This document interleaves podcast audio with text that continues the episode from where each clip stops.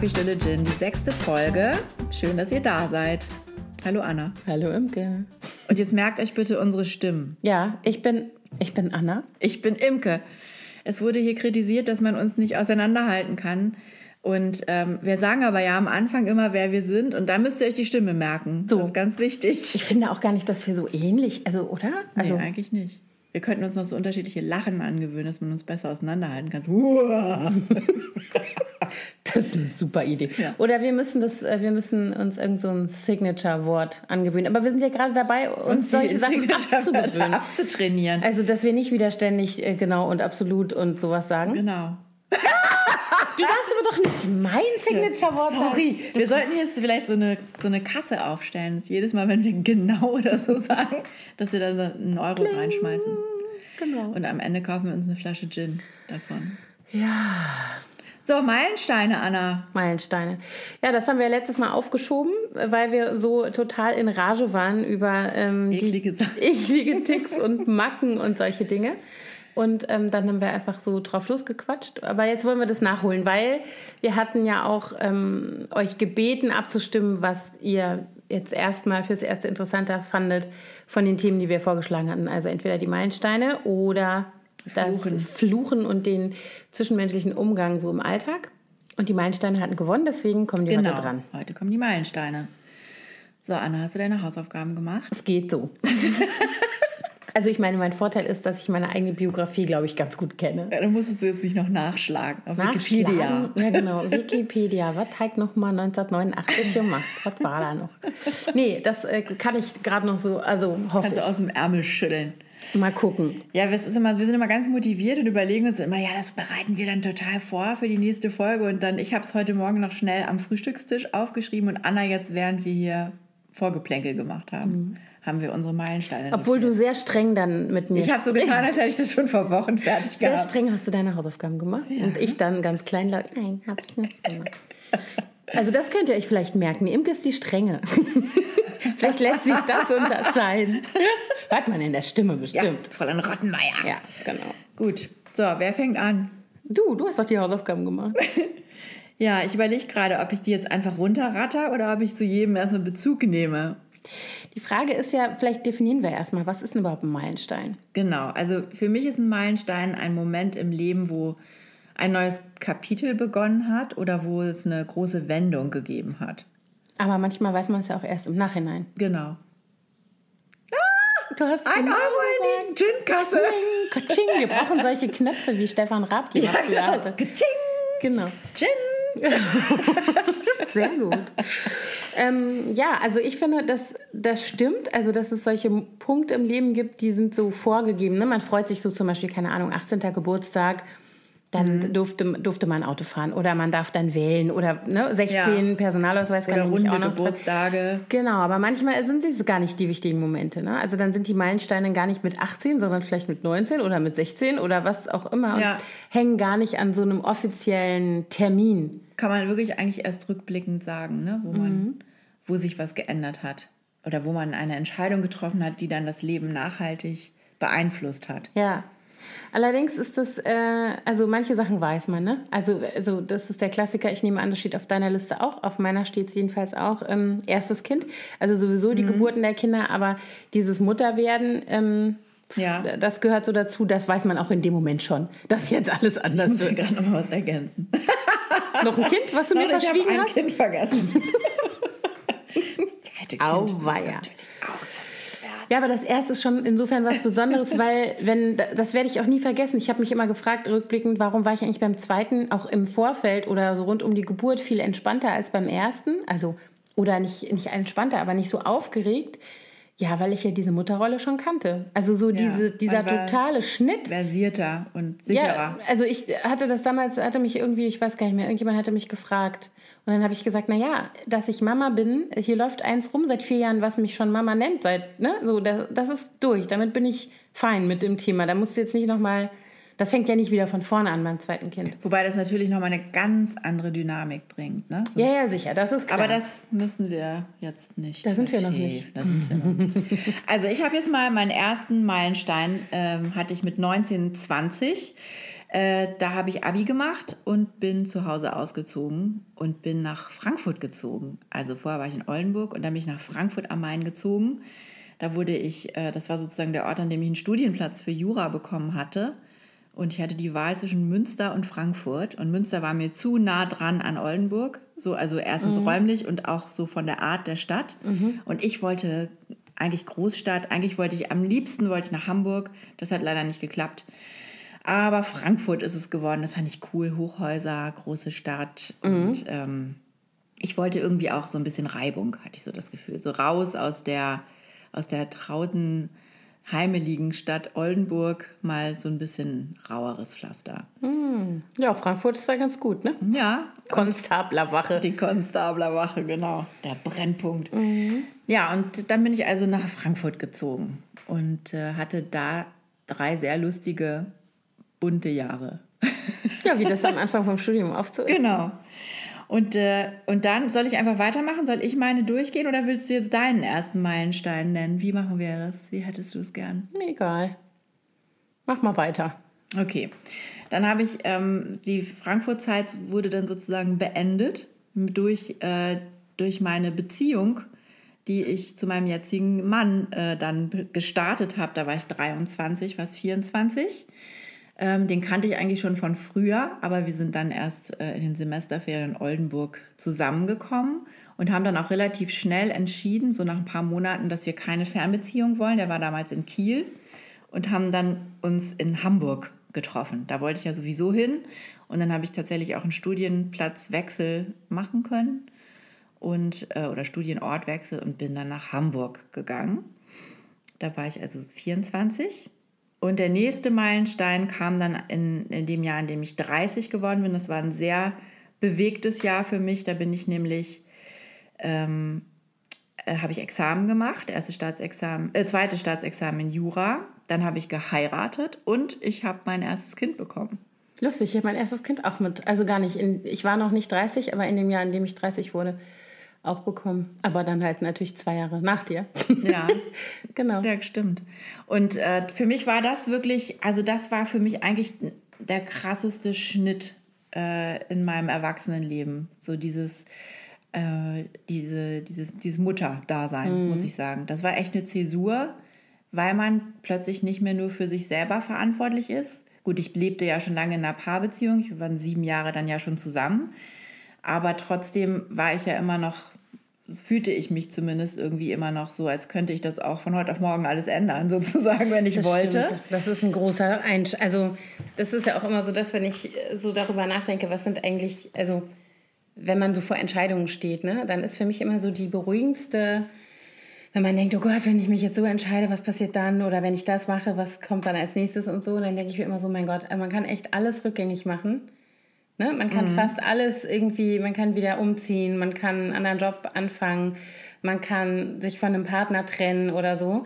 Das Einzige, was du halt nicht umkehren kannst, ist dieses Muttersein. Ja. Das Wobei geht, ich damit ehrlich gesagt hatte ich auch nie den Wunsch, das. Ich hatte jetzt nee, äh, klar, aber das vorher zu machen. Aber es ist einfach wirklich diese Verantwortung. Mhm die macht einen schon zu einem anderen Menschen, finde ich. Absolut. Und du weißt halt auch nie, also das, da kann ich mich gut dran erinnern. Ähm, und das ist vielleicht auch ein Charakteristikum von so einer Meilensteinsituation für mich. Du weißt vorher ja gar nicht, wie es ist. Also du gehst in was rein, was komplett neu ist. Ja. Und weißt nicht, wie du dich dann hinterher damit fühlst und wie wie du damit umgehen wirst, wie das sein wird, ne? Also so. Nee, obwohl man sich natürlich intensiv damit auseinandersetzt mhm. und viel liest und mit Leuten spricht, die schon Familien haben oder auch die Mütter befragt. Aber trotzdem ist es, ich, also dieser Moment, wo du das erste Mal dann dieses Baby im Arm hältst, auch da begreifst du eigentlich mhm. noch nicht, was mhm. das für Veränderungen mit sich bringt. Ich, ich, weiß, dass ich auch dachte, als ich das, äh, als ich äh, meine große Tochter gekriegt habe, dass ich äh, dadurch, dass irgendwie Geburt und sowas alles ganz anders war, natürlicherweise, als man sich das so vorstellt, man weiß, man kann es halt nicht antizipieren im Vorfeld, ähm, dass ich auch dachte, ich kann das gar nicht alleine. Die können mich doch jetzt nicht nach Hause lassen mit dem Baby. Ich weiß überhaupt nicht, was war. Weißt du, so, ja, das, das so, Gefühl. Oh, Scheiße, jetzt ja. muss ich echt gehen und das alleine Ja, machen. oh Gott, oh Gott. Ich kann nicht noch ja. mal nachts irgendwie einen fragen oder so. Das hatte ich ganz massiv beim ersten Kind. Ja, obwohl es ging. Ich muss sagen, ich, also meine Schwester ist ja viel jünger als ich Ich war 13, als die geboren wurde und deswegen habe ich sehr hautnah so dieses ganze, die ganze Babyphase von der und das Aufwachsen von der erlebt und ähm, hatte auch ganz viel Baby gesittet und ich, ich fühlte mich schon in der Lage, so einen Säugling zu handeln. Aber es ist natürlich trotzdem nochmal was anderes, wenn das dein eigenes ja, Kind total. ist. Und ich erinnere mich auch so an Momente, wo ich dann an der Wiege stand und gedacht habe, das ist jetzt echt mein Kind. Mm. Ich bin jetzt Mutter. Mm. Wie krass ist das denn? Ich hatte auch, also ich meine, ich hatte, ähm, vielleicht kam das, lag das bei mir auch noch mit daran, ich bin sehr, sehr selbstsicher in diese Geburt gegangen. Ich habe überhaupt gar keine Angst davor gehabt. Also vor der Geburt vielleicht schon Respekt, aber dass ich jetzt mit dieser Mutterrolle irgendwie davor hatte ich null Angst. Da war ich mir total sicher, dass ich das kann. Und ich bin ja auch eine große Schwester von ja. zwei und meine jüngste Schwester ist auch fast zehn Jahre jünger als ich. Also da ist es sehr ähnlich wie bei dir. Aber ähm, ich hatte durch die Geburt irgendwie so mit dann Notkaiserschnitt und Vollnarkose und so weiter, ich hatte solche Brüche in diesem Ablauf. Und als ich dann das, mein Kind das erste Mal gesehen habe, da war die schon gewaschen und angezogen, hat mich angeguckt. Ach, mhm. und ich dachte, okay, das ist, ist jetzt mein ist Kind. ist sie das wirklich? Erkenne ich die wieder? Weil ich habe dann, und dann haben die mir die gleich wieder weggenommen. Ja, also die musste dann irgendwie in, ins Kinderzimmer und dann habe ich immer zu meinem Mann gesagt, erkennst du die wieder? Also nur am ersten Tag, kein Angstkind. Ich wusste da sehr genau, wer du bist. Aber ähm, die ersten 24 Stunden, würde ich mal behaupten, habe ich wirklich mehrfach immer meinen Mann gefragt, würdest du die wiedererkennen? Dass die, ich hatte so Angst, dass ich die nicht wiedererkenne, weil ich die nur so kurz gesehen hatte und, so. die, und die nur, ich, ich wusste nicht mal, ob die Haare hat, weil die diese beknackte Mütze nee. auf hatte. Und mein Mann hat dann immer gesagt, unter Tausenden würde ich die wieder erkennen, weil der die halt direkt die schon hatte. Dabei, ja. Genau, und das hat mich dann auch total beruhigt. Aber daher kam, glaube ich, auch bei mir so diese Unsicherheit, dass mir so ein Stück vom Film gefehlt hat. Ne? Ja, das kann ich mir vorstellen, dass es schrecklich ist. Das hatte ich ja zum Glück nicht. Ähm, ja, und äh, ich würde jetzt einfach mal weitermachen auf die nächsten Szenen. Also der nächste Meilenstein in meinem Leben war direkt ein Jahr später. Da hatte ich mich gerade neu zurechtgeruckelt sozusagen in dieser Mama-Rolle, hatte gerade ein neues Netzwerk von Müttern um mich herum aufgebaut und dann äh, sind wir in die USA umgezogen. Ja, das ist echt ein Hammerschritt. Und das war echt, äh, also die ersten Monate da, die waren auch ganz toll und aufregend. Ich war vorher noch nie in den USA gewesen. Also mein Hinflug in die USA war auch gleichzeitig mein Umzug dahin. Und das war schon echt, äh, da, da bin ich auch noch alleine geflogen mit unserer großen Tochter, die damals zehn Monate alt war. Oh, wie krass. Und äh, mein Mann war schon vorgeflogen, zwei Wochen. Der hatte uns da schon mal so eine möblierte Wohnung gesucht und einen Gebrauchtwagen gekauft und irgendwie seinen Job gestartet. Und ich bin dann 14 Tage später, nachdem unser Haushalt aufgelöst war, nachgekommen. Und dann haben äh, meine Tochter und ich uns auf dem Flug auch noch so ein Magen-Darm-Virus eingefangen, beide. Das war echt super. Also diese ersten sechs Wochen waren der absolute Horror. Ich habe mich erst nicht getraut, da Auto zu fahren. Und ich, das, für mich war das ganz schrecklich, weil ich fühlte mich so entmündigt und so hilflos und so ohne Netzwerk. Mm. Ich war wirklich regelrecht ohne Wurzeln plötzlich. Mm. Und bis ich dann erstmal wieder mich erwachsen gefühlt habe und in der Lage, das Leben da zu handeln, das hat echt gedauert. Das ist ein interessantes Wort in dem Kontext zu sagen, bis ich mich erwachsen gefühlt habe. Das finde ich überhaupt in dem Kontext Meilensteine interessant, Meilensteine. Wann ähm, ist der Moment? Also wo würde man sagen, gibt es den Moment? Ist das ein äh, Augenblick, wo du sagen kannst, so das ist der Meilenstein gewesen oder die Phase, da war ich dann erwachsen?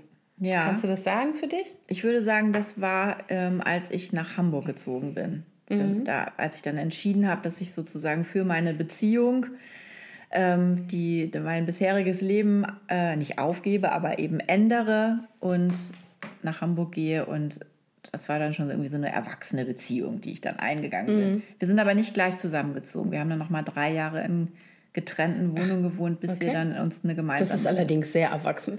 Ja. Weil das ist so, da, da ist man da durchaus durch, auch impulsiv und nicht vernünftig eigentlich in dem Alter. Ne? Ja, aber also wir waren da irgendwie beide so ein bisschen, ja, nicht zögerlich, aber ich, ich wollte, ich hatte auch noch nie alleine gewohnt, weil ich immer in WGs mhm. gewohnt habe und ich hatte total Bock, irgendwie noch mal ganz alleine für mich eine Wohnung zu haben. Und, äh, und mein Mann, der ist ja so ein, so ein eigenbrödeliger Nerd und ich glaube, der hatte auch so ein bisschen Schiss davor jetzt gleich, weil wir uns ja auch noch gar nicht so gut kannten. Also mhm. wir kannten uns zwar lange, aber eben nur oberflächlich. Ja. Und dann in dem Moment, als wir dann äh, zusammengekommen sind, bis zu, also beziehungsweise die, diese Zeit, dieser Zeitraum vom Zusammenkommen bis zum Umzug, das war noch nicht mal ein halbes Jahr. Mhm. Und wir hatten uns ja immer nur ein paar Mal an, an den Wochenenden gesehen und das war, fand ich echt so krass. Dann irgendwie gleich. Wir ziehen zusammen. Ist ja auch eine große Entfernung dann, ne? Also wenn er in Kiel war und du warst in Frankfurt, das ist ja nichts, was man mal schnell so überbrücken kann, wenn jetzt irgendwas und wir müssen ja auch sagen, wir reden wahrscheinlich, wir reden von Prä-Handy-Zeiten. Natürlich. Also wir reden ich habe ja von, von ich hab von ja. ihm zu meinem ersten Geburtstag innerhalb unserer Beziehung ein Modem geschenkt bekommen. Boah, das passt so zu euch. Das ist der Knaller. Also zu Das ihm hatte vor er total, ich werde es nie mich vergessen, er hat es total süß eingepackt in Alufolie, weil er kein, ähm, kein Geschenkpapier hatte. Und dann hat er da drauf geschrieben, ähm, das habe ich dir aus der Zukunft mitgebracht. Und das war wirklich so ein Modem, was man in die Telefonbuchse Ja, einstecken klar. muss und sich so einwählen musste. Und dann konnte man sich so kryptische Nachrichten schreiben. Und das hat alles nie richtig funktioniert. Vor allen Dingen, dann war das Telefon besetzt. Ja, genau. Wenn, wenn du dann online warst und dann hat das immer so geknackt und so sich so dieses, weißt du noch, Ja. dieses Modemgeräusch. Ich kann nicht gut. Und ich kannte auch nur ihn, der das ko konnte. Und ich war dann ganz frustriert. Ich gesagt, toll, jetzt habe ich so ein Modem und kann nur mit Thorsten kommunizieren. Ich möchte aber auch mal mit anderen Leuten kommunizieren. Und dann hat er mir seinen äh, damaligen Geschäftspartner und Kommilitonen Ingo, der hat mir dann auch immer Ringelnatz-Gedichte geschickt. es gibt was Schlimmeres, um mit dem Internet in Berührung zu kommen. Das war echt lustig. Ähm, ja, genau. Und äh, deswegen sind wir dann erstmal in getrennte Wohnungen gezogen und haben dann aber das eigentlich eine Wohnung stand immer leer. Ja, dann, ist ne? ja dann, Und ne? dann haben wir irgendwann gedacht, das ist jetzt auch blöd. Und dann haben wir uns zusammen eine- größere gesucht. Und äh, Ich ja. kann mich aber gut an dieses Gefühl erinnern. Ich hatte das, also ich, äh, mein Mann ist ja sozusagen, oder das ist interessanterweise bei uns beiden so. Wir sind ja beide quasi vorher schon mal verheiratet. Also ich war nicht wirklich verheiratet, aber ich hatte auch so eine ganz enge, ernste Beziehung mit Zusammenwohnen und er war ja tatsächlich schon mal verheiratet. Und wir haben uns wieder getroffen, als wir beide gerade frisch getrennt waren. Relativ frisch getrennt, unglücklich. Ähm, beide betrogen worden. Also wir hatten da, glaube ich, relativ viele Parallelen. Und ich kann mich gut an dieses Gefühl erinnern, dass ich dachte, nee, ich brauche jetzt auch auf jeden Fall erstmal eine Wohnung alleine und so mein eigenes Ding. Ich brauchte so eine Pause von diesem Beziehungskram. Also Ja. so von diesem, nicht Beziehung, aber von diesem Pärchenleben, sagen wir es mal so. Davon Ja, wollte ich ganz bewusst äh, irgendwie eine Pause in der Phase. Also Ah ja. Und ich wollte gerne mal meine eigene Wohnung ein, meine eigenen Mhm. vier Wände. Und die war auch total süß. Ich, hab, ich war letztes Jahr im Herbst mit meiner Großen in Hamburg, sind wir nochmal draußen vorbeigekommen. und so, Da habe ich Mhm. gewohnt. Ganz niedlich. Naja, gut. Äh, ich mache mal kurz zu Ende, damit du dann zu deinem Meilenstein Mhm. kommst. Also dann ähm, in den USA. Ich bin ja eigentlich Juristin, Volljuristin, und ich konnte den Job da aber nicht ausüben ohne dass ich, also ich hätte da nochmal neu studieren müssen und das wollte ich aber nicht, weil Jura noch nie so richtig meine Leidenschaft war. Ich bin da irgendwie so reingeraten und hängen geblieben. Und dann habe ich mich, äh, als ich 33 Jahre alt war, entschieden, nochmal neu zu studieren und habe dann Interior Design studiert. Und das war auf jeden Fall ein Meilenstein für mich jetzt rückblickend, weil dadurch habe ich wirklich jetzt mein Berufsleben komplett auf den Kopf gestellt und was begonnen, was mir total Spaß macht und wo ich glaube ich auch ganz gut bin. Und ähm, das war schon eine große, eine groß, ein großer Schritt, über den ich mich jetzt rückblickend sehr freue, dass ich ihn mir getraut habe, mit 33 nochmal ganz von vorne anzufangen. Aber es war natürlich auch eine gute Gelegenheit, ne? Also in, in einem anderen Land, wo du sowieso jetzt nicht, also du musst nicht, nicht bewusst mit tausend Sachen aufhören und alles neu machen, sondern du bist ja sowieso an so einem Punkt, wo du wie so einen Neustart hast. Genau, ne? ich hatte auch Zeit. Ja, also genau. ich hatte, Ja. ich hatte die äh, finanzielle ähm, Sicherheit durch Thorsten, der sehr gut da verdient hat. Und unsere äh, Tochter, die war dann mittlerweile bei einer, bei einer Daycare untergebracht, beziehungsweise dann irgendwann im Kindergarten. Und ich hatte einfach Zeit und ich musste ja Mhm. irgendwas Sinnvolles auch machen. Und wollte nicht nur so eine Stay-at-home-Mom sein, die irgendwie sich in Buchkreiseln oder wie die heißen, Book Mornings, Buchclub. Buchclubs rumtreibt, Coffee Mornings. Äh, ja, und dann habe ich äh, eben dieses Studium begonnen. Es war ein Fernstudium, also auch ganz gut vereinbar mit der Familie. Und habe dann, ähm, als ich äh, 35 war und hochschwanger mit dem zweiten Kind, dieses äh, Studium abgeschlossen und habe dann äh, noch mal äh, ein paar Jahre nicht wirklich richtig intensiv arbeiten können, dadurch, dass ich dann ja eben wieder ein kleines Kind hatte. Das hat auch noch mal alles äh, Verändert. neu. Äh, ja, hatten wir ja gerade schon das Thema kurz. Ähm, das ist natürlich eine ganz andere Dynamik. Man, man muss zwar ja, weiter funktionieren. Man kann sich nicht diese Baby-Moon-Zeit nehmen, die man am Anfang hatte, wo man dann wirklich nur drei Wochen auf dem Sofa sitzt oder im Bett liegt und, und stillt und Ja, ja. an seinem Baby schnuppert. Sondern du musst ja weiterhin das große Kind in die, in die äh, Kita bringen und Essen kochen und einkaufen und all diese Dinge. Weißt du ja selber.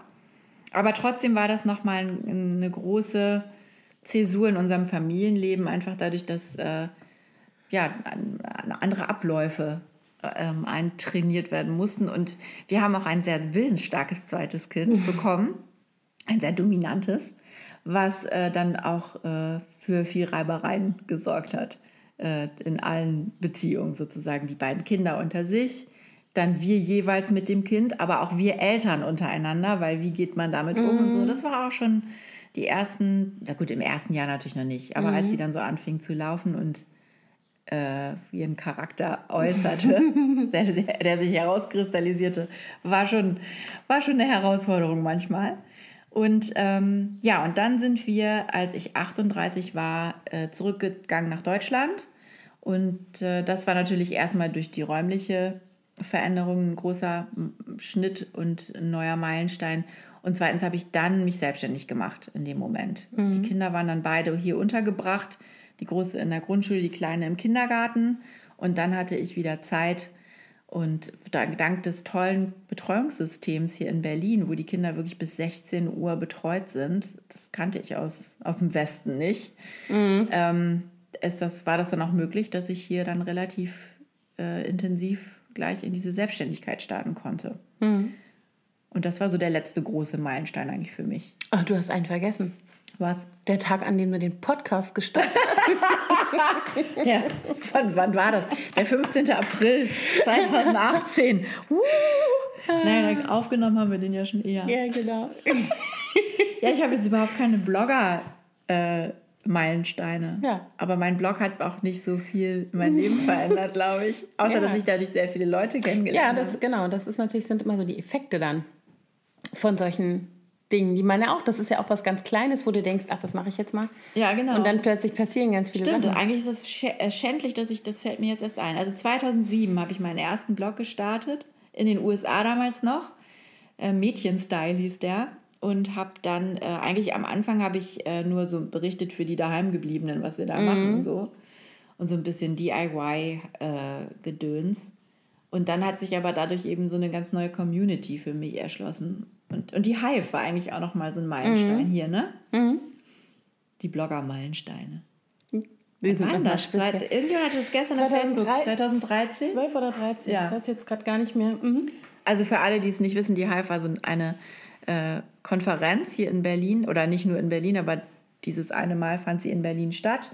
Äh, so eine internationale Blogger-Konferenz. Und da haben unter anderem Anna und ich viele, viele Frauen kennengelernt, die jetzt zu unserem Inner Circle gehören. Absolut. Ja, das war echt ein wichtiges Wochenende so, ne? Das wusste Ja. man auch noch nicht. Man hat gedacht, Nein. ach, man hat ein lustiges Wochenende einfach so und lernt vielleicht ein bisschen was.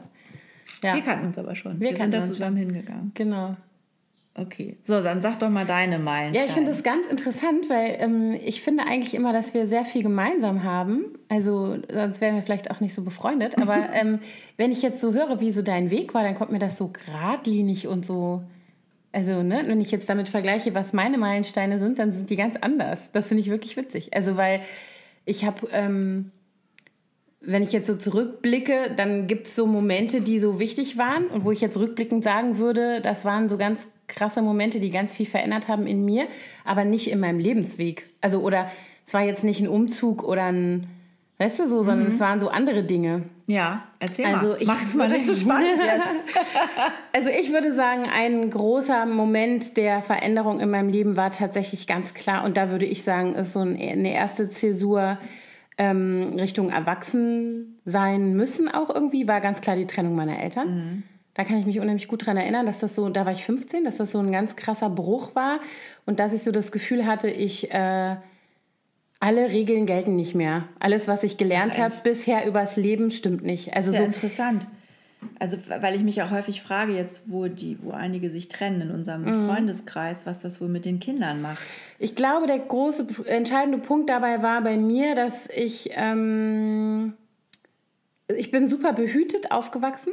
Also sehr, glaube ich, also so ganz ähm, liebevolles Elternhaus. Alles war so, ähm, so in Ordnung. Und das hat sich auch so angefühlt. Also es war jetzt auch nicht so, weißt du, meine Eltern hatten keinen Streit und da gab es keine Schreierei oder so.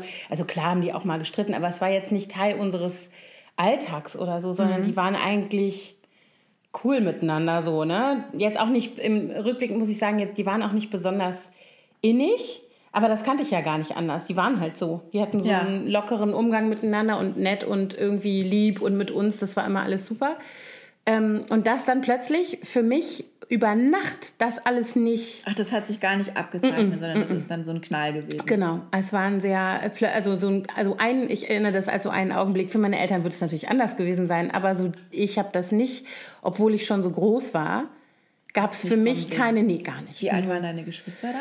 Mein Bruder war zwölf, meine Schwester war sechs. Ah ja. Ich war gerade 15 geworden. So. Mhm. Und das kann, da kann ich mich total dran erinnern. Also auch an so ein Gefühl von, also wahrscheinlich liegt das auch am Alter, dass du in dem Alter ja sowieso alles schwarz-weiß siehst, ja, ja in so einem Teenager-Alter. Ja ähm, und Phase, dass ich deswegen auch noch nicht erwachsen genug war zu sagen, ja, shit happens und ähm, Menschen verstehen sich halt einfach nicht mehr oder ne, so, Nein, so eine Liebe. solltest du das Das habe ich überhaupt nicht, also das haben meine Eltern mir ja auch gesagt und ich habe gedacht, ja, right. Weißt du, ich habe gedacht, ihr seid doch Arschlöcher. Weißt du, so, ich war so richtig, oh, also da kann ich mich auch an, an so ganz, ganz schlimme, krawallige Gefühle erinnern und oh, so das kann an mir vorstellen, dass man dann auch richtig und ausflippt und keinen mhm. Respekt mehr hat vor dem. Ganz schlimm. Also ich habe wirklich, habe mich da, ähm, das, ich glaube, jemand, der mich heute kennenlernt, kann sich das gar nicht vorstellen, aber ich habe so einen Krawall gemacht, also ähm, speziell mit meinem Vater, der dann ausgezogen ist, ich habe das Gefühl, ich habe den ein Jahr lang nur angeschrien. Ich meine, das wird so nicht gewesen sein, aber ich habe Kommunikation verweigert. Ich habe den nie besucht. In seiner ersten Wohnung war ich nicht ein einziges Mal. Hast ihn richtig bestraft? Ich habe richtig dafür, dass er Terror gemacht. Ist. Ja, ja, absolut. Und der hat mir auch mal irgendwann äh, noch gar nicht so lange her, hat er mir mal so Situationen geschildert aus dieser Zeit, wie das für ihn war und wie traurig er darüber war und so. Und ich kann mich nicht mehr erinnern. Ich das kann ist wahrscheinlich verdrängt. Ich habe das komplett, also das ist wirklich krass, wenn ich dann im Nachhinein drüber nachdenke, dass ich bestimmte Sachen nicht mehr weiß. Dass er sagt, weißt du noch, wie ich mein Bein gebrochen hatte oder sowas? Und ich so, was, du hast mal das Bein gebrochen? Also so Sachen. Ich kann, ich weiß es nicht mehr. Und dann erzählt er mir irgendeine Anekdote in dem Kontext und ich habe es komplett. Das Aber das, das geht mir bei ganz vielen so. Ich habe ja sowieso Par äh, Parkinson, sage ich immer Alzheimer. Siehst du, ich habe schon wieder das Wort Alzheimer. Pass auf, ich schreibe es dir nochmal auf. Alzheimer. Demenz. Ja, meine Eltern sind ja auch getrennt, aber meine Eltern haben sich schon getrennt, da war ich noch ganz klein. Da war ich mm. vier, drei, vier, sowas. Und ich habe gar keine Erinnerung mehr an ein gemeinsames Familienleben mit meinem mm. Vater. Ich, also ich habe so ganz fragmenthafte mhm. so, so, Situationen. Ja, ja wirklich noch klein. Aber ich war ja winzig klein. Ja. Und ähm, bei mir war dann eher so eine Zäsur, als mein Stiefvater dann auf der Bildfläche mhm. erschien. Aber das, äh, da war ich auch ganz fies. Den habe ich mich versucht wegzu, den wollte ich nicht. Ja. Den ich wollte, dass der weggeht, dass mhm. der unser Team da nicht stört, meine ja. Mami und mich. Ja. Aber es ist mir nicht gelungen, ist immer noch da. Zum Glück. nee, aber ich meine, ich habe das natürlich auch verwunden. Ich meine das jetzt gar nicht so als Trauma, obwohl das vielleicht sogar traumatisch war in dem Moment, das kann ich gar nicht beurteilen. Aber ich habe, äh, ich erinnere das eben so als so einen Moment, in dem eine Kindheit endet. Oder zumindest die, der Teil der Kindheit, der, das, die einzige Kindheit, die ich bis dahin kannte. So, ne? Also alles, was vorher war, war so vorbei, also in meiner Wahrnehmung. Ja, und ich erinnere wobei deine Mutter ja wahrscheinlich trotzdem die Tradition und so ja, alles absolut, aber es oder? war trotzdem so. Mein Vater war auch übrigens super präsent. Der hat sich total gekümmert. Also das war Schön. jetzt, hat sich nicht irgendwie verpisst und dann sich gedacht, ey, geil, neues Leben oder so, gar nicht, null. Ähm, Im Gegenteil, also der war wirklich auch super präsent und hat sich total viel gekümmert um uns. Aber ähm, ich war halt, es war trotzdem halt ganz anders. Meine Mutter war alleine mit uns also so im Alltag, dieses jeden Morgen aufstehen, äh, diese ganzen Sachen. Mhm. Und ich war, ich war sowieso schon irgendwie als Älteste immer ganz gut eingespannt und hatte so meine Pflichten und so. Aber ich habe dieses Gefühl, und meine Eltern haben nie gesagt, du musst jetzt mehr mit anpacken, weil jetzt, ne, nie. So ein Gespräch hat es nie gegeben. Aber ich habe das so gefühlt. Ich bin zum Beispiel. mehr Verantwortung total, übernommen. Total. Also ja. auch so dieses Gefühl, ich muss jetzt irgendwie nicht jetzt so konkret meiner Mutter helfen, aber wir waren dann in vielen Aspekten eher ein Team als Mutter und Tochter. So. Mhm. Das hat sich schon verändert zwischen uns. Und ähm, ja, also insofern vielleicht auch der Aspekt von Erwachsenwerden so. Mhm. Also das. Ja, das kann ich mir vorstellen. Das war ganz krass. Und dann äh, geht das Hand in Hand mit meinem nächsten äh, Meilenstein, insofern vielleicht, weil ich ähm, mit 16 festgestellt habe, dass ich mich äh, genauso heftig in Mädchen verlieben kann wie in Jungs. Und das fand ich ganz furchtbar. Da Ach echt? Das ja, fandst du furchtbar? Das fand ich ganz schlimm. Ich konnte damit nicht umgehen. Also ich konnte und wollte auf der einen Seite auch natürlich nichts gegen diese Gefühle machen. Also die waren ja einfach da. Aber ich konnte, ich wollte auf keinen Fall, dass das einer weiß und so. Also ich frage mich, ob das heutzutage noch genauso ist für Teenager in dem Alter oder ob es vielleicht ein bisschen sich verändert hat. Ich glaube, es ist sehr individuell. Wahrscheinlich. Aber ich war ganz, ähm, ich will jetzt gar nicht sagen, dass ich verwirrt war. Das wäre vielleicht zu viel gesagt, aber ich war, ich wollte das nicht. Also ich habe irgendwie immer noch gedacht, ich kann das ja entscheiden. So. Also ich kann jetzt entscheiden, dass ich, dass ich so gar nicht bin. So. Mhm. Und ähm, aber das war trotzdem so ein, das war eine Erfahrung, die natürlich auf den Rest meines Lebens und auch meines, wie soll ich mal sagen, Beziehungslebens und allem, was danach dann kam, ähm, total großen Einfluss gehabt hat. Ne? Und hast du das deine, deiner Mutter dann erzählt irgendwann? Das kam raus sozusagen, weil äh, das war ein Mädchen, mit der habe ich Theater gespielt, die war bei uns an der Schule, die war aber zwei Jahre älter als ich und die ähm, hatte ganz große Schwierigkeiten anderer Art sozusagen. Und das war ja eine kleine Schule und eine kleine Stadt. Und in dem Kontext flog das alles auf sozusagen. Ne? Und dann habe ich nehme an, wir waren auch nicht besonders geschickt. Also ich nehme an, dass uns die Leute auch gesehen haben und so. Und also so im Freundeskreis, also um uns rum, die wussten es natürlich auch teilweise. Mhm. Aber ich war jetzt auch nicht wirklich mit der ein Paar, sondern das war so, also das war schon sehr intensiv. Auch die Gefühle und so waren wahnsinnig intensiv. Aber wir, waren, wir sind jetzt nicht so rumgelaufen und haben gesagt, so, wir sind jetzt ein Paar. So. Also das, die Situation hat es nie gegeben. Es war immer so ein bisschen unter... Habt ihr so hinter unter verschlossenen genau. Türen? Ja, ja, genau. Ja. Aber eben, wie gesagt, nicht sehr geschickt. ja gut, aber das war auch noch eine andere Zeit, ja, muss man einfach sagen. Ne? Das ja. ist ja nun auch ein bisschen her. Ich erinnere mich auch an Gespräche mit einer Lehrerin damals, zu der ich eigentlich sehr großes Vertrauen hatte, die damals dann zu mir gesagt hat, naja, das sind so Phasen. Hätte ja vielleicht sogar auch sein können, weiß ich nicht. Das geht auch vorbei und so. Und ich dachte, du verstehst überhaupt nichts. Das du denkst geht ja, vorbei. Du denkst ja auch in dem Alter sowieso, dass alle anderen nichts verstehen von deinem Gefühlsleben, dass das einzigartig ist und dass noch niemals jemand das vor dir erlebt hat. Und ähm, ich habe auf jeden Fall das Gefühl gehabt, dass diese ganzen Erwachsenen das alles gar nicht verstehen. Und ähm, mit meiner Mutter habe ich tatsächlich, also ich habe mit meinen beiden Eltern irgendwann darüber gesprochen, aber nicht in der Phase, also wesentlich später erst. Aber die haben das natürlich dann vorher schon sich gedacht. Die haben das also mit Sicherheit, war das ja, jetzt keine ja, Neuigkeit, oder? Die haben das mitgekriegt, auch damals äh, in der akuten Situation und ähm, meine Mutter, die sonst immer super cool war eigentlich, war da total äh, uncool und total verspannt und ich habe das auch gemerkt, mhm. dass sie da... Die sah ihre Enkelkinder ja. Wünsche plötzlich. Ja, weiß ich gar nicht, ob das so konkret war. Ich glaube, das war eher so eine Vorstellung von einem Leben äh, in Hinterhofbars und so am Rande der Gesellschaft. Toloda. Ja, glaube ich wirklich, dass sie ja, gedacht hat, so, so, das ist so ein Leben äh, am Rande der Gesellschaft und sowas hat die sich vorgestellt. Also, obwohl die sonst überhaupt nicht sowas passte, gar nicht zu der. Aber ähm, da konnte ich mit ihr nicht gut drüber sprechen. Also auch nie. Auch danach Ach, Jahre nicht. Ich habe ja dann auch noch, das wäre auch ein Meilenstein wesentlich äh, später, ähm, mit einer Frau zusammengelebt ganz lange, also was auch wirklich eine, eine enge, ernste Beziehung war und eine große Liebe. Ähm, und das habe ich natürlich, das wussten meine Eltern, das habe ich auch so gesagt und so weiter. Und da war meine Mutter, da war mein Vater wesentlich entspannter. Und ist, ist, seid ihr denn dann auch zusammen, also hast du die dann mal mitgebracht ja, ja, nach klar. Hause oder haben ja, die ja. euch besucht? Also das war schon das, möglich, dass man sich traf, ohne dass schon. da jetzt irgendwelche Nee, also später dann, das war, als ich dann ausgezogen war, als ich ins Studium gegangen bin nach Bonn, da war das dann so ein Moment, ähm, wo ich dann die kennengelernt hatte und wo wir dann, das war ganz offiziell, das habe ich dann von Anfang an gesagt. Das war aber auch leicht, weil ich war ja aus meinem alten Kontext raus. Hm. Ich war dann in einer neuen Stadt, das waren alles neue Leute, die haben mich schon so kennengelernt, das war denen doch Stulle, mit wem ich zusammen war, so das war ganz anders. Und da habe ich das direkt gesagt. Also das habe ich meinen Eltern dann auch gesagt und so und meinen Geschwistern. Kann ich mich erinnern, meine Schwester war noch klein. Die besuchte mich dann in meiner WG und die war zehn oder so. Und dann hat sie mich so angeguckt und hat gesagt, ja, das weiß ich schon. Aber ich glaube, ich bin nicht so wie du. Süß. Und dann habe ich gesagt, nee, musste er auch nicht, kann ich mich gut daran erinnern.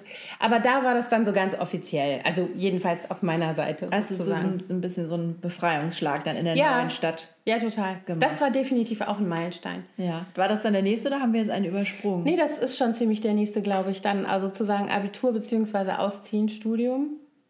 Ähm, und dann eben, aber eigentlich in dem Kontext so das ganze persönliche Leben. Also Studium selber, das war auch schön. Ich habe Germanistik und Kunstgeschichte studiert und das hat mich auch total interessiert. Und ich fand das super, dass ich mich mit so Themen befassen konnte, die mich eh interessiert haben. So. Ja, siehst du, und das Problem hatte ich ja. Das hat mich alles überhaupt nicht interessiert mm. bei mir. Oh. Ja, aber das war auch ähm, tatsächlich, das hat jetzt nicht geholfen dann bei der Berufsfindung übrigens, dass ich mich da so wohl gefühlt habe, weil das führte ja zu nichts. Das war ein Magisterstudium. Also es war jetzt auch klar, es wird kein Lehramts irgendwie Beruf daraus werden oder so. Das habe ich zu der Zeit noch komplett ignoriert. Mhm. Aber ich habe tatsächlich zwischendurch auch mal überlegt, ob ich ab, also abbrechen soll, Jahre später. Ich habe eine ganz lange Pause in meinem Studium gemacht. Das ist wieder ein Meilenstein. Das war dann ähm, äh, warte mal, wie alt war ich denn da? 23. Und da ist meine Mutter erkrankt an Brustkrebs und da bin ich wieder zurückgezogen in meine Heimatstadt. Allerdings nicht nach Hause, sondern zu meiner damaligen Freundin. Mit der mhm. habe ich dann zusammen gewohnt. Und ähm, achso, die wohnte in deiner Heimat. Die wohnte genau. Und ähm, ich hatte dann äh, also in dieser ersten akuten Krankheitsphase meiner Mutter auch das Gefühl, dass ich da irgendwie in der Nähe sein muss. Und da habe ich überhaupt nicht mehr studiert. Da war ich zwar immer eingeschrieben, aber dann habe ich immer nur gearbeitet. Also ich habe in der Buchhandlung gearbeitet und mich um meine Mutter gekümmert und auch um meine Schwester, die ja noch sehr jung war. Die war erst 14 mhm.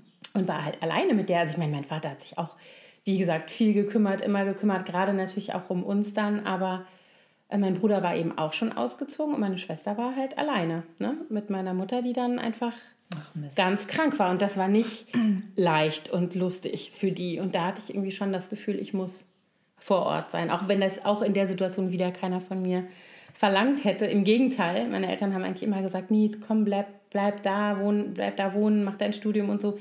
Und ich wollte das aber partout nicht. Ja. Und habe dann, wirklich, hab dann wirklich für bestimmt ein Jahr lang gar keine Scheine gemacht oder so. Und, da war und das der, ging auch, ohne dass du exmatrikuliert wurdest? Das ging. Das geht wahrscheinlich heutzutage nicht mehr, aber das ging damals. Ja. Das ja. war ja noch, warte mal, 96? Ja. Ihr hattet auch keine Anwesenheitspflicht wahrscheinlich, ne? Ich glaube, es hat immer einer für mich unterschrieben. Na, also wir ich meine mal Anwesenheitspflicht. Also wir hatten in den Vorlesungen auch keine Anwesenheitspflicht, aber ich habe halt dadurch, dass ich keine Scheine gemacht habe, war ich nur eingeschrieben. Dann war, hatte ich auch so keine Anwesenheitspflicht. Ne? Mhm. Ich hatte ja nichts. Ich hätte theoretisch, Gott weiß was, belegen können, aber ich war also wenn du keinen Schein machst, wenn du keine Prüfung, dich für keine Prüfung meldest, dann passiert Ist ja halt nichts so. weiter. Genau. Ja, stimmt. Genau, das war dann sicherlich nochmal so ein Meilenstein. Und dann ähm, ging es meiner Mutter so besser. Also die hatte dann, die hatte zwar gar keine guten Prognosen direkt nach der ähm, OP, aber dann ging es der wieder erwarten viele Jahre sehr gut. Ich wusste gar nicht, dass das losgegangen ist, als du schon so noch, als noch so jung mhm. warst. Mhm. Da war meine Mutter 53. Oh ja. Da kriegte die Brustkrebs, genau. Naja, und dann hatte ich mich so, und dann haben wir uns getrennt, meine ähm, damalige Freundin und ich, und das war alles auch nicht schön. Ähm, und da, daraus entstand ein sehr lustiger und denkwürdiger Sommer. Und manchmal passieren ja die schönsten Sachen aus den blödesten Anlässen, ähm, weil ich aus der gemeinsamen Wohnung ausgezogen bin und auch wirklich äh, Knall auf Fall wegen Betrügereien und solchen Sachen ich da nicht mehr sein wollte. Und dann habe ich meine Sachen bei meiner Mutter in die Garage gestellt und bin in meinem alten Zimmer habe ich mich wieder eingenistet, solange bis ich halt eine Wohnung hatte. Ne? Ja. Und währenddessen wohnte mein Bruder auch übergangsweise noch mal zu Hause. Ich weiß Ach, gar nicht mehr, was noch mal diese Situation. Hatten, ich glaube, meine Mutter war echt genervt, aber wir hatten, meine Schwester hat sich gefreut. Ähm, und wir hatten irgendwie so einen Sommer, in dem wir da beide noch mal gewohnt haben, mein Bruder und ich, äh, wo wir alle noch mal da waren. Und das war ein total, also ich erinnere diesen Sommer als einen total schönen langen, also so ein langer Sommer, weißt du, wenn du manchmal dich an solche, solche Bilder so erinnerst. Und in dem Sommer habe ich ja meinen jetzigen Mann wieder getroffen. So, den kannte ich ja auch schon. Wir haben ja zusammen Abitur gemacht tatsächlich und haben aber nie irgendwie, also wir waren so befreundet so locker, aber hatten nie jetzt Interesse aneinander, wobei er nährt in unserer Familie, also mit unseren Kindern, den Mythos, dass er das ja schon immer gewusst hätte. Das sagt meiner auch. Der sagt auch immer, ich hätte ihn schon immer aus der Ferne angeschmachtet. Genau. Der sagt immer, der sagt immer ich hätte, er hätte das immer schon gewusst, dass er mit mir zusammen sein will und ich hätte ihn ja nur nicht, ich hätte das nur nicht erkannt. Ach so, nee. Und hätte dann, deswegen, dann sage ich immer, ach, deswegen warst du auch vorher schon mal verheiratet. Dass er, du warst ja nicht verfügbar. Also, ne. Die Kinder glauben das aber tatsächlich. Die glauben, dass ihr Vater in der 9. Klasse den, den Raum betreten hat und gleich wusste, die. Oh, Was natürlich Quatsch so ein ist. schönes Bild. Ja, genau. Und die Kinder glauben, das ist ja in Ordnung. Und dann, ähm, genau, dann habe ich den wieder getroffen. Der war da auch frisch getrennt äh, und das war auch so ein Zufall irgendwie. Ich habe seinen Bruder getroffen und der sagte, ja, so und so. Und dann haben wir uns irgendwie ne, auf einen Kaffee getroffen und haben uns erstmal erzählt, wie schlecht das Leben es mit uns gerade gemeint hat. Und hatten aber dann auch einen sehr schönen Sommer. Also der war Teil von diesem, von diesem ähm, Wann war das? Welches Jahr? war 98 war das. Da war ich, dann Ah, ja. wurde ich 25 in Der dem Zoo und Sommer. Thorsten und ich gerade zusammen. Ja, 98. ihr wart zwei Jahre schnell, also zwei Jahre, ihr seid zwei Jahre älter als wir, ne? Ihr seid zwei Jahre Ja. vor, vor, sozusagen. Genau. Weil zwei Jahre später haben wir auch, sind wir auch zusammengezogen, 2000. Mhm. Lustig, gell? Der hat mir aber kein Modem geschenkt. Ein Handy wohl. Mein erstes Handy. Die sind sich irgendwie ähnlich, wie gruselig. Ja, das haben wir ja schon Ja, aber wenn man das jetzt nochmal so ausspricht. Die Taggies. Ja, aber echt. Ja, so, und dann natürlich Kinder, ne? Also dann ähm, zusammenziehen war gar nicht so ein großer Meilenstein für mich dann. Also schon, aber auch jetzt nicht so, dass ich sagen würde, dadurch hat sich mein Leben Nee, bei uns Verändert? auch nicht. Wir waren ja vorher eh sowieso auch schon immer zusammen. Ja, und dann, ähm, ja, 2002 haben wir geheiratet. Dann habe ich doch noch mal schnell Examen gemacht, hochschwanger. Witzig, auch schwanger. Ich habe Ja. im sechsten Monat meine mündliche Prüfung gehabt. Und habe gesagt, sie dürfen mich nicht durchfallen lassen. Ich bin schwanger. Und die so, okay, alles klar. Haben sie auch Nee, nicht gemacht. nee, ich habe da, genau, ich habe also in dem Jahr 2002 habe ich, ähm, sind wir jetzt, nee, genau, da haben wir, äh, haben wir geheiratet und ich habe Examen gemacht. Es ging auch relativ schnell hintereinander. Ich hatte meine letzte Prüfung, glaube ich, Ende September, glaube 28. September oder so. Dann habe ich mein Brautkleid abgeholt und fünf Tage später haben wir geheiratet. Also es war wirklich so eng. Knallauf, Und als wir nach Hause kamen von unserer Hochzeitsfeier, war ein Anruf auf unserem Anrufbeantworter von einem ehemaligen Kommilitonen von meinem Mann, der dann ihm einen Job angeboten hat in Berlin. Ah, Und da, das war der, und das war wirklich so ein, da wusste man noch nicht, was draus wird, aber wir sind tatsächlich, das war im Oktober und dann sind wir im, der fing im Dezember schon an, dann mein Mann in Berlin und ich bin dann ziemlich kurz nach der Geburt unserer Tochter im Februar 2003, und dann sind wir dann nach Berlin also gezogen. hast du auch diese, genau Ja. diese Parallelerfahrung, dass du so in eine neue Stadt Ja. musstest ja, mit einem Baby? mhm. acht Wochen war die alt. Und Total übrigens, krass. Acht Wochen ist ja noch krasser. Aber immerhin ich- warst du im selben Land. Noch. Ja, aber da musste ich gerade lachen, als du das eben gesagt hast, weil an dem Umzugstag, mein Schwiegervater hatte sich extra freigenommen, um mir zu helfen, die Wohnung einzupacken, weil mein Mann ja schon voll arbeitete und der hatte einen Tag frei, aber nicht diese Tage davor. Und ähm, dann kriegten wir ein Magen-Darm-Virus. Nee. Ja, weil du das eben gesagt hast. Ja. Und zwar ähm, die, meine Tochter und ich. Wir haben beide, nee, das war, also wir haben alle angesteckt, das war nicht psychosomatisch. und dann haben wir, also sie hat mich angesteckt, dann noch eine Freundin, die ähm, mir geholfen hatte beim Packen an dem Tag, als es losging. Dann war ich mit der in der Kinderklinik nachts, dann kam meine Schwester noch und hat uns da noch unterstützt. Das war ganz furchtbar. Und die war ja noch so klein, ich habe die ja voll gestillt und oh, ganz grauenvoll.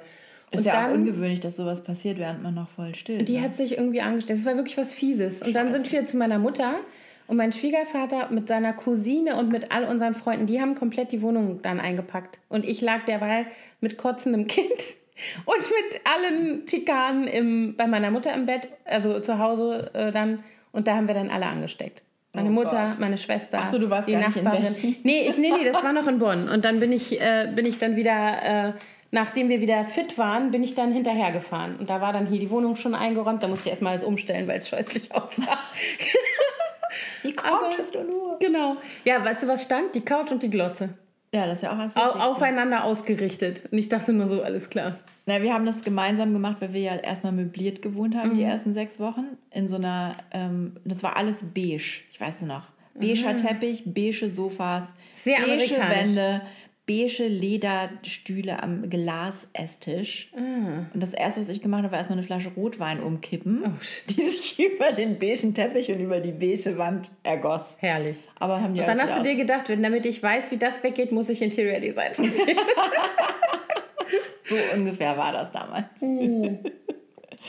Ja, und dann, wie gesagt, Kind 1, 2, 3, Umzug nach Berlin, das sind schon sehr. Und dann tatsächlich bei mir großer, großer Meilenstein. Und ich würde auch sagen, das ist für mich so der ultimative Moment des Erwachsenseins, tatsächlich der Tod meiner Mutter. Ja, das kann ich mir vorstellen. Das ähm, ganz klar.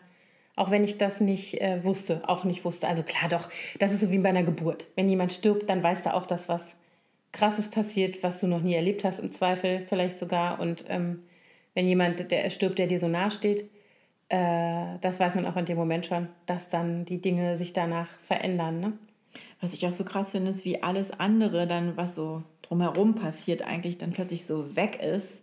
Also bei mir war es ja so, dass wir 2009 nach Berlin zogen und 2010 starb meine beste Freundin an einem Gehirntumor. Mhm. Und das fand ich auch echt. Ich war erstens sehr froh, dass wir hier waren und nicht noch drüben. Mhm. Aber so diese, diese Information, wenn man das so bekommt und dann, dann fällt alles andere irgendwie mhm. vom Tisch, oder? Man ja, ist dann nur noch. Absolut.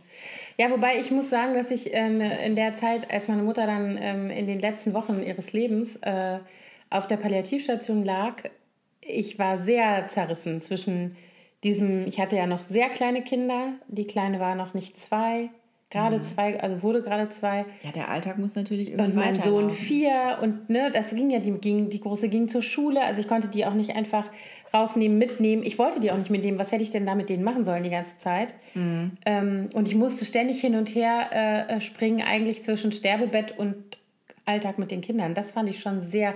Und dann eben diese Entfernung überbrücken ne? von, von 650 Kilometern. Ja, das ist auch ein Stück. Und dann ist es natürlich auch noch was anderes, ähm, wenn es die Mutter ist und, ja. und nicht, ein, gut, Freundin ist auch fies, aber die Mutter, das stelle ich mir dann auch noch mal ein bisschen Und ich erinnere mich auch an dieses Gefühl, ich, wir wussten, dass das so irgendwie bald kommen würde, aber sie war noch zu Hause und so und äh, es war irgendwie alles so zwar auf einem super niedrigen Level, sage ich jetzt mal von der Lebensqualität, aber es war halt noch eine Routine oder irgendwie ein Alltag da. Und dann kriegte ich diesen Anruf, dass meine Mutter einen Krampfanfall gehabt hatte, weil die hatte Hirnmetastasen und dass ich jetzt kommen muss. Und mein Vater sagte, du musst, dann habe ich gesagt, ja, ich kann mich morgen früh in den ersten Flieger setzen. Sagt er, nee, du musst jetzt kommen. Und dann war klar, ne, dass das jetzt in der Nacht, es kam dann nicht so, aber es hätte halt sein können, dass sie in dieser Nacht stirbt. Das war, die Ärzte haben das angenommen. Und bist du dann geflogen? Und dann bin ich geflogen und ich kann mich so erinnern, dass ich wie in so einem Nebel, ich bin die ganze Zeit, also weißt du, zum Flughafen, ins Taxi, zum Flughafen, in den Flieger. Da hat mein Schwiegervater mich abgeholt in Köln. Und ich hatte die ganze Zeit das Gefühl, ich bin wie in so einem Paralleluniversum. Alle anderen machen so ihr Ding und laufen so rum und telefonieren mhm. und arbeiten und verabschieden sich und begrüßen sich oder keine Ahnung. Und ich gehe da rum und ich weiß, ich gehe jetzt an das Sterbebett meiner Mutter. Das fand ich ganz krass. Ja, das glaube ich. Aber danach nicht mehr. Also danach stellt sich selbst damit irgendwie eine Normalität in Anführungsstrichen ein, weil du, ne, sie starb dann nicht. Das ging dann, ja, so, dann kam sie auch nochmal zu sich, hatte nochmal so ein paar gute Wochen, zwei, drei Wochen. Und ähm, dann richtest du dich ja auch darin ein, als eine gewisse Musst du Normalität. Ja, auch, sonst, sonst ja, ja. bist du ja verrückt. Ja. Siehst du, es klingelt. So, Klingel beantwortet. ähm, genau, das ist, äh, das ist sicherlich so mein letzter Meilenstein so in meinem Leben, würde ich sagen, der so eine Bedeutung hat und so Dinge verändert. Ja, das hat nachhaltig. Vorstellen. Ja. Und die, ach, nein, aber die, die, ähm, natürlich die Blog, das habe ich jetzt gar nicht, das stimmt. Also ich habe diese ganze, siehst du, und das meinte ich eben. Du hast, äh, als du deine Meilensteine eben so durchgegangen bist, bei dir ist auch immer irgendwie so diese berufliche Orientierung und so ein Leitmotiv gewesen oder Thema. Und bei mir ist es eigentlich nicht so. Bei mir ist das, was ich jetzt tatsächlich mache, ist ja eigentlich ein Zufall. Zufallsprodukt was in meinem Leben so passiert Na, ist. Na, ich glaube, das ist kein Zufall. Du hast ja immer schon gerne geschrieben und dich für Texte interessiert und hast dich halt jetzt für dieses Outlet entschieden, sozusagen. ja, aber das war trotzdem, also ich habe ähm, äh, irgendwann auch mal überlegt, also als ich diese Unterbrechung in meinem Studium gemacht habe, habe ich überlegt, ob ich es abbreche, weil ich dachte, ey, das führt ja nirgends hin, was soll ich denn damit, also damit kannst du alles machen oder halt auch gar nichts, ne, so. Ja. Und ähm, ich hatte so zielstrebige Kommilitonen, die immer ständig irgendwo äh, Praktikum gemacht haben bei, keine Ahnung, Zeitungen und Dingsbums. Mhm. Ich hatte aber keine Zeit dafür. Ich musste so viel erleben, leben, erleben. Ja, das Problem hatte ich auch. Ich habe auch mal total viel ge gejobbt neben Ja, das habe ich auch gemacht, genau. Und, und gereist. Und wahnsinnig ich. viel Geld verdient damit. Und ich bin zu wenig gereist. Das ist, ähm, genau, wir, das ist eigentlich eine ganz gute Überleitung zu dem, äh, was würden wir unserem jüngeren Ich heute mit auf den Weg geben, mhm. sozusagen rückblickend. Und da wäre jetzt ein Punkt bei mir, mehr Reisen. Also ich habe wirklich in Frankfurt, ich bin wahnsinnig viel ausgegangen. Also wirklich, ich glaube nur montags und dienstags nicht und sonst jeden Abend. Mhm. Und ähm, äh, dann muss ich ab und zu zur, zur Regeneration nach Norddeutschland, zum, nach Oldenburg in der Norderney, auf Kur. Genau. Na, und ich habe auch, ich habe Zigarettenpromotion gemacht als Job. Da bist du ja zwangsläufig sowieso immer schon unterwegs. Mhm. Deswegen kannte ich Aber auch. du warst diese nervige alle, ich war diese mit nervige. Lucky Strikes. Lucky Strike und Gauloise Ja, Blond. kann ich mich gut dran erinnern. Es gibt auch noch viele andere Zigarettenmarken, die einem Krebs machen. Ja, jedenfalls äh, war, deswegen hatten wir erstens immer das ganze, den ganzen Keller voller Zippen. Mhm. Und ich kannte jeden Laden im Rhein-Main-Gebiet. und, und dann sind wir natürlich, wenn wir dann unsere Tour fertig hatten, meistens auch gleich irgendwo hängen geblieben Mhm. und haben da weiter gefeiert. Kostümchen ja, natürlich dann nochmal ausgezogen und was anderes angezogen, aber ja. Und ich hätte mehr reisen sollen von der ganzen Kohle, die ich Mhm. da verdient habe, jetzt zurückblickend. Ich bin zwar dann mit Thorsten viel gereist, mit meinem Mann, dessen Namen ich ja jetzt hier schon Mehrfach. mehrfach genannt habe. ähm, haben wir viele Asienreisen gemacht, aber ich hätte das eigentlich vorher noch mehr machen sollen. Das habe ich, ich habe das tatsächlich gemacht im Studium. Ich habe immer eine, ähm, also von den Semesterferien, von den zwei großen Blöcken vorlesungsfreie Zeit, habe ich immer einen Block komplett durchgearbeitet und dann bin ich von dem Geld in dem anderen Block komplett unterwegs gewesen. So. Ah, ja. Und ich hatte, also ich habe, ähm, ich bin in Frankreich, glaube ich, überall gewesen. Das war so mein absolutes Lieblingsland. Ähm, und dann bin ich halt in Asien mit dem Rucksack mit meiner Ex damals ziemlich viel unterwegs. Also da waren wir an einigen Ja. Destinations, Thailand, Indonesien. So lustig, dass der ähm, Sohn von unserer lieben Blogger, Freundin, Kollegin Ricarda, der gerade ein Jahr um die Welt reist, ähm, kann man sich auch angucken, den Blog objök.de. Sehr schön, sehr tolle Fotos. Dass der an solchen Orten war, an denen ich halt war, aber eben vor ne, entsprechend 20 Jahren oder so. Und ähm, dann hatte ich dem, äh, mit dem auf Instagram so hin und her geschrieben und dann schrieb der, dass er irgendwo war auf Gili Air. Und ich so, ach wie geil, da war ich 1996, da gab es nur eine Stunde Strom am Tag. Und der so, wieso, jetzt ist ja alles gut. Also so. Und das war damals echt so Robinson-Feeling mit, ja, du hattest halt keinen Strom, konntest auch nicht duschen, es gab auch kein fließendes Wasser. Also, Nee, genau, solche Erinnerungen habe ich auch. Da in Goa hatten wir eine Eimerdusche. genau. Das, der, solche Touren haben wir auch gemacht. Thailand, wir waren Ja, da in bist du Indien. rumgekommen. Genau, aber das habe ich erst später gemacht. Nicht, Mhm. äh, in, nicht in diesen, also ich hatte ja so drei Jahre sozusagen, in denen ich äh, da in Frankfurt studiert habe. Ich hatte erst allerdings, als ich dahin kam, auch noch eine Beziehung. Äh, und der, äh, mein damaliger Freund, der wohnte in Freiburg. Und deswegen war ich auch viel in Freiburg. Ich habe dann oft, ich musste immer so Hausarbeiten über die Semesterferien schreiben. Und dann habe ich mich oft bei ihm eingenistet in seiner WG. Und der studierte Zahnmedizin und hatte Anwesenheitspflicht bei ganz vielen Sachen, auch in den Semesterferien.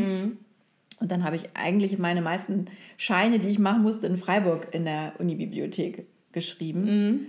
Und, ähm, und mit dem bin ich auch so innerhalb von Europa so ein bisschen Genau, gereist. Und ja. ich hatte ja immer diese große Italien-Leidenschaft.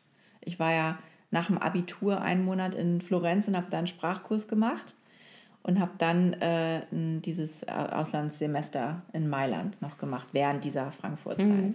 Und das war eigentlich auch, das habe ich jetzt gar nicht erwähnt, aber das war auch so ein Moment, wo ich dann, als ich zurückkam von da, da habe ich auch gedacht, irgendwie ist es doof, jetzt wieder in Frankfurt anzukommen und hier so weiterzumachen wie vorher. Da hatte ich das Gefühl, jetzt muss eine Veränderung kommen. Und ich kam im äh, April, glaube ich, zurück und im August ging das dann mit Thorsten und mir los. Und dann ähm, habe ich mich auch gar nicht mehr so richtig eingelebt in Frankfurt und bin dann ja auch da weg. Also das war dann, war dann gut. Frankfurt war durch dann in dem Moment. Aber du würdest deinem jüngeren Ich sagen, es- du sollst mehr reisen. Genau, mehr Reisen. Und ähm, ja, was würdest du denn deinem jüngeren Ich sagen? Ich habe noch mehr Sachen auf meiner Liste. Also so, ähm, äh, wenn ich an den Meilenstein entlang gehe, also ich würde definitiv meinem 16-jährigen Ich sagen, ähm, entspann dich mal, es ist alles nicht, alles nicht so schlimm. Also, ähm, und ich glaube, ich würde, dem, ich würde meinem 16-jährigen Ich auch sagen, ist, ist äh, sich selbst mehr zu vertrauen. Also, also so dieses, dass man schon so okay ist, wie man, wie man ist. steht bei mir auch. Ja, genau. Ja, ja, also so dieses, ähm, dieses, du kannst, du kannst schon, du kommst schon klar. Also so dieses Gefühl, das denkt man ja manchmal, wenn Dinge einen so über, überwältigen, die man erlebt, dass man, aber das ist wahrscheinlich das Alter, ne? So dieses, also je nachdem, wenn man noch so sehr jung ist und noch nicht so viel erlebt hat, dann hat man ja auch nichts, wozu man die Erlebnisse in Relation setzen kann.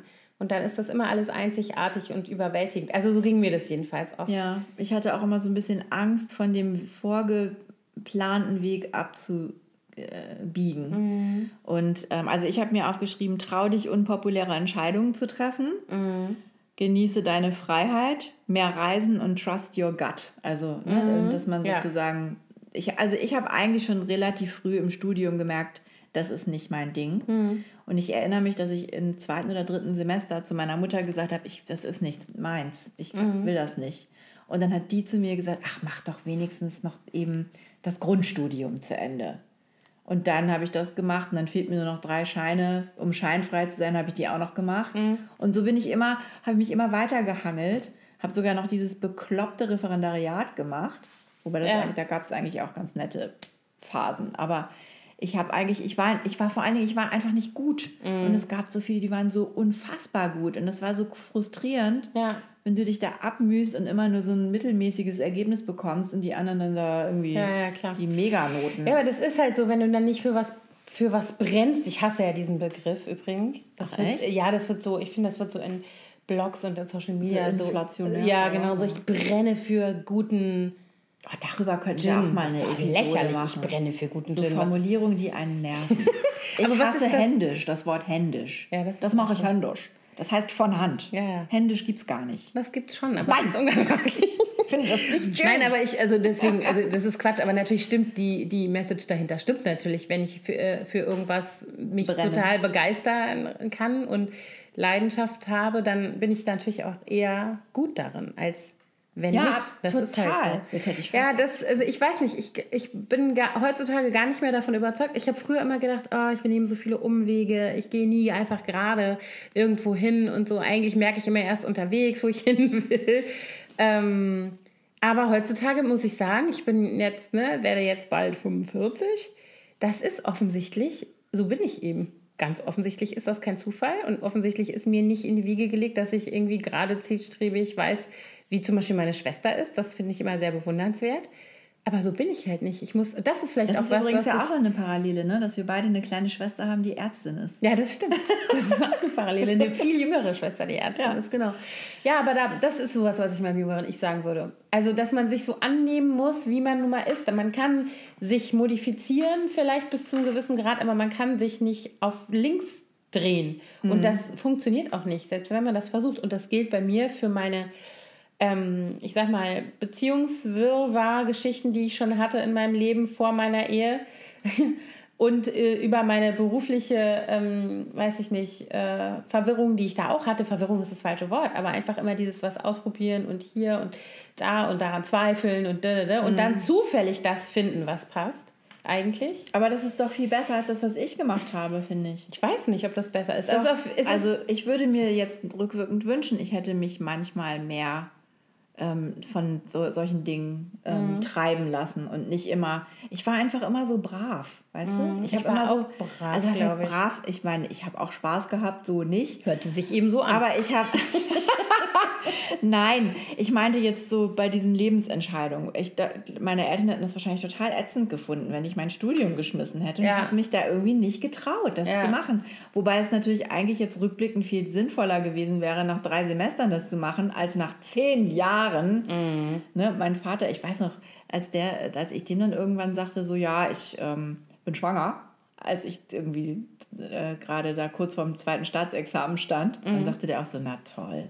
Das ist Jetzt hast du fürs ja. Handtäschchen studiert. Das ist das ohne Scheiß, das ist dieselbe Reaktion, die meine Eltern, also vor allen Dingen meine Mutter interessanterweise mir gegenüber geäußert haben, gezeigt haben, als ich schwanger wurde, weil da hatte ich ja auch, war ich ja mitten in der, die hat sich schon gefreut, also das war klar, dass sie sich freut, aber die hat auch, glaube ich, gedacht, dass ich jetzt nicht abschließen würde. Mhm. Na gut, ich war ja schon fast fertig, hatte die Klausuren geschrieben, ich musste noch mündlich. Nee, ich hatte meine Magisterarbeit geschrieben und abgegeben. Ja. Und dann hatte ich quasi noch die schriftliche und die mündliche Prüfung vor mir. Das ah, ja. war genau in dieser Phase dazwischen. Aber diese Lernerei, das war doch ätzend, oder? In dieser Frühschwangerschaft, wo man so müde ist. Das war bei mir in der Magisterphase, also oh. kurz vor Abgabe. Das, das habe ich ja, da habe ich ja noch gar nicht geschnallt, dass ich schwanger bin. Ich dachte so. immer, was ist denn los? Ich habe die Schlafkrankheit. Aber das, ähm, nee, also das ist interessant. Die Reaktion war da ähnlich bei meinen Eltern, also bei meiner Mutter in dem Fall. Aber mhm. ich glaube, es ist ganz, ich fand das anstrengend. Ich hätte mir manchmal gewünscht, ich wäre ein bisschen eindimensionaler und ein bisschen geradliniger als ich es so war in meinem Leben. Ich fand es anstrengend, immer so dieses So, und da, glaube ich, würde ich meinem, meinem äh, jüngeren Ich sagen, das ist halt so, nimm das mal an. Also, weil du kannst nicht Ne, also selbst in so Phasen, wo ich dann gedacht habe, okay, ich breche das jetzt ab. Ich habe ja immer in der Buchhandlung gearbeitet und habe immer gedacht, ich breche jetzt das Studium ab und dann mache ich hier diese Ausbildung und dann bin ich Buchhändlerin, läuft doch, weißt du so. Mhm. Aber ich hätte genauso gut, also so, es wäre auch gut gewesen für mich, glaube ich. Ich habe das gerne gemacht, ne? Ja. Aber ähm, ich habe da irgendwie nie, also das, das hätte auf ganz viele Situationen in meinem Leben gepasst. Mich so einfach irgendwo reinzufügen und zu sagen, ach, dann machst du das halt jetzt, es wird schon irgendwie aber das war, aber das habe ich halt nie gemacht. Also ich habe halt irgendwie immer noch eine Kurve gemacht und aber noch ist eine. Gut. Das, das zeugt ja eigentlich von Mut auch, oder? Ach, weiß nicht, vielleicht auch von. Oder bist du einfach mit dem Flow gegangen? Ich bin ich einfach bekloppt. Aber ich weiß nicht, also ich finde das deswegen auch immer so schwer, wenn meine Kinder mir, vor mir stehen und mir erzählen, was sie irgendwie werden wollen oder wie sie sich das Leben vorstellen. Und ich da denke dann, ich sage immer, ihr könnt machen, was ihr wollt, Hauptsache ihr seid happy. Ja. Und wenn du morgen entscheidest, dass du, äh, keine Ahnung, was, also weiß ich nicht, irgendwas Abseitiges machen willst, dann würde ich dich darin auch unterstützen, weil ich immer denke, du musst rausfinden, was für dich ich richtig denke auch. ist. Man muss und das, das kann aus seinem System kriegen. Ja, ne? und man, ja, und man kann keine, Berufsber keine Berufsberatung der Welt kann das für dich lösen. Ich habe immer gedacht, ne, wenn ich jetzt da hingehe und lass mich da beraten und so einen Scheiß habe ich ja alles gemacht, was man so machen sollte in, ne, rund ja, ums Abitur. Ich auch. Das hat mir doch keiner, es hat mir doch keinen kein, irgendwie keine Erleuchtung gebracht darüber, wer ich bin. Gar nicht. Nee, also ich habe hab ja Jura angefangen zu studieren mit dem Ziel, Journalismus zu machen. Mhm. Und die hatten dann auch beim, bei diesem Berufsinformationszentrum so diverse Veranstaltungen zu den einzelnen Berufen, unter anderem auch zu Journalismus. Und da waren dann mehrere Tagesjournalisten, die gesagt haben, es ist immer besser, wenn man nicht nur Publizistik studiert, sondern auch ein Fach. Und mhm. da bietet sich natürlich für Tagesjournalismus äh, mhm. Politik oder Jura oder Betriebswirtschaft mhm. oder so an, dass du irgendwie so ein Fachgebiet hast, ja. über das du reden kannst. Naja. Ich kenne so viele Leute aus meinem, aus meinem damaligen, also mit denen ich angefangen habe zu studieren, die alle irgendwie solche Fächerkombinationen gemacht haben und die sind die, die verrücktesten Sachen geworden. Ein Kommilitone von mir, der hat damals Politik und Philosophie studiert, der ist Fotograf heutzutage. Was bestimmt, also es ist ja auch journalistisch in irgendeiner Form. Ja. Und ich glaube, das war auch dessen der, da kam der eigentlich her. Der hat auch damals immer schon irgendwie Praktikum bei irgendwelchen Zeitungen gemacht und so.